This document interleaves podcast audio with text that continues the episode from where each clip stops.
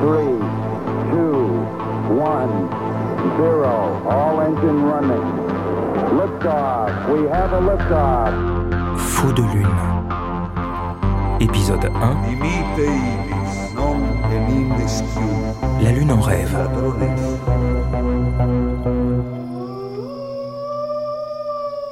Prague, royaume de Bohême, une nuit de pleine lune en 1608.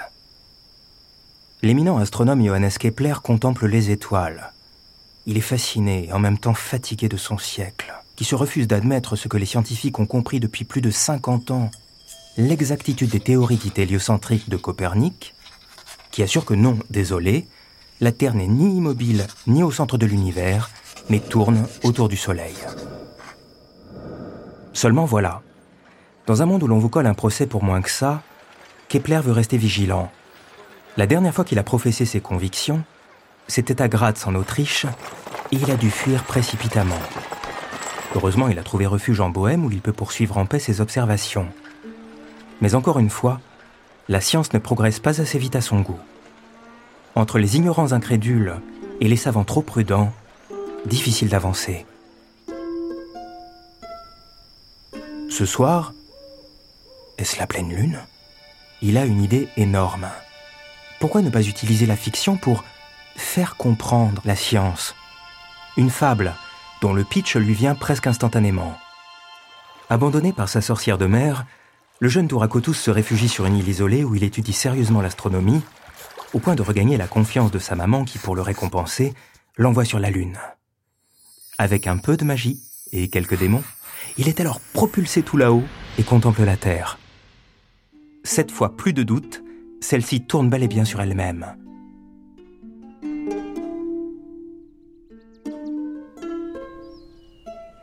Dans la vraie vie, lorsqu'il ne rêve pas, l'astronome scrute le ciel au télescope et devient peu à peu capable de décrire exactement ce que découvre le héros de son petit conte qu'il appelle le songe.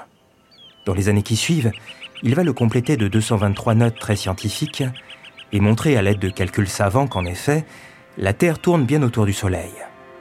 Sous le songe se glisse alors un sous-titre, Astronomie lunaire, comme si le cerveau gauche et le cerveau droit étaient réunis en un seul livre pour aider son lecteur à admettre que l'homme n'est pas au centre de l'univers, et qu'en vérité, c'est un peu plus compliqué que ça. Moralité. Quand la science ne suffit pas, il faut l'agrémenter avec un peu de fiction, et même de science-fiction.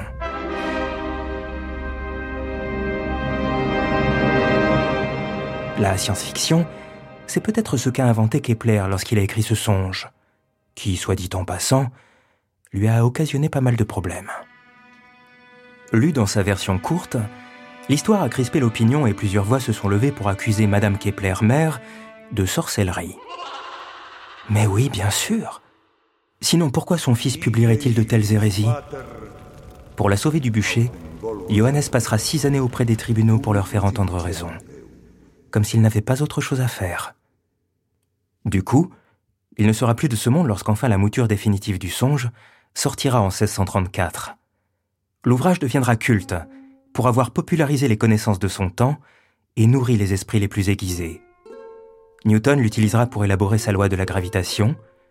Cyrano de Bergerac, l'écrivain, en tirera une satire grinçante sur la société de son temps.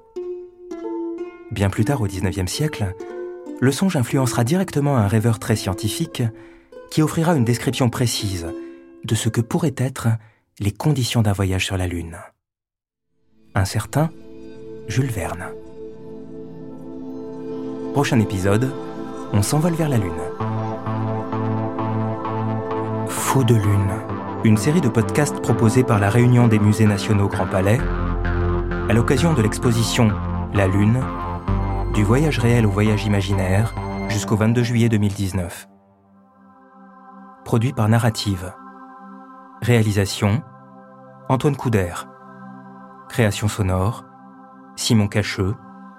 Voix Olivier Martineau. Mixage Jean-Baptiste Aubonnet. Retrouvez toutes les références sur le site du Grand Palais, grandpalais.fr.